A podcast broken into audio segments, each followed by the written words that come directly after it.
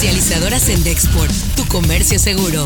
Presenta Notigape, el podcast La Mañanera. Que en México y en el mundo entero el factor principal que podría limitar el avance de la vacunación es la fabricación misma de las vacunas. Con Pfizer teníamos un acuerdo muy similar en número para el periodo. Aquí aparecen 5.044.650 y teníamos 5.098.000 esperadas. Lo que va a cambiar o lo que cambió es la distribución en el tiempo. Se puede utilizar la vacuna para proteger al personal escolar que permitiría empezar a abrir las escuelas, que solamente se abren con semáforo verde, de acuerdo a lo estipulado. Esto suena en Noticias MBS con Luis Cárdenas. El juez federal le concedió el amparo a Francisco Javier Serafín Villalobos, contador del exdirector de Pemex Emilio Lozoya, para que la Unidad de Inteligencia Financiera descongele sus cuentas bancarias por las mañanas con Ciro Gómez Leiva. No avanzó la caravana de migrantes, venía que estaba ahí a mitad del territorio de Guatemala. No pasaron. No pasaron. No lograron lo que hace un par de años era un, era un trámite, ¿sí? recorrido sin ningún problema, que era cruzar el territorio de Guatemala. No lo consiguió esta caravana de migrantes.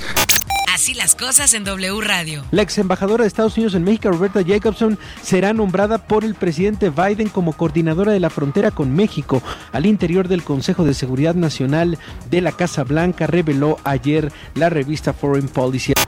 Imagen informativa con Pascal Beltrán del Río. López Gatel informó que el grupo técnico asesor de vacunación analiza ya la evidencia científica y las recomendaciones de la OMS para ver la posibilidad de diferir la aplicación de la segunda dosis de la vacuna de Pfizer, cuyo plazo se podría extender a 21, 28 o hasta 42 días. Editorial Notigape, con Martín Cifuentes. Ahora que también aquí en esta región se comienza a saber de personas que aprovechándose de su posición se han vacunado contra el COVID, aunque no les corresponda, no queda más que exigir que estas personas sean sancionadas y exhibidas por abusivas. Hasta el propio presidente de la República y aquí en Tamaulipas el gobernador han hecho mención de esa clase de malas personas abusivas y prepotentes y que además son tan cínicas que exhiben su mala conducta en las redes presumiendo su indebido logro. Es importante denunciar e incluso tener la valentía de negar una vacuna a alguien que perfectamente se sabe que no le toca. Estas son las portadas del día de hoy. La red de Altamira garantizan en Tamaulipas elecciones limpias. El Mercurio llega a Héctor Garza a la Secretaría de Economía. Hoy Tamaulipas piden a diputados consideren reducción de cobros de licencias de alcoholes en el estado. El Heraldo de México reduce en entrega de vacunas a México. El economista, recaudación en aduanas bajó 17% en 2020 por la pandemia. La jornada, AMLO, cinética la pesquisa de la DEA, no callaremos.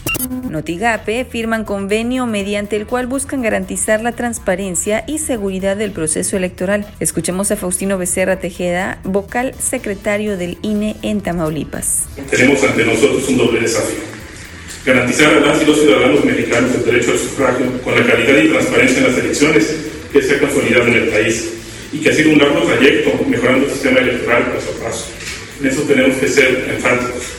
No se puede ni debe haber retrocesos en la calidad de los comicios. Pero tenemos también el enorme desafío de organizar estas elecciones mientras se protege la salud de las personas en el contexto ya señalado de pandemia. Lo que tienes que saber de Twitter. Arroba Milenio. Pfizer propuso llegada de vacunas contra COVID-19 a México. Llegarán de nuevo después del 15 de febrero. Arroba expolítica. El doctor López Gatel aseguró que los servidores de la nación están contemplados en esta fase del plan de vacunación, pero en el documento no se especifica. Arroba F Noticias.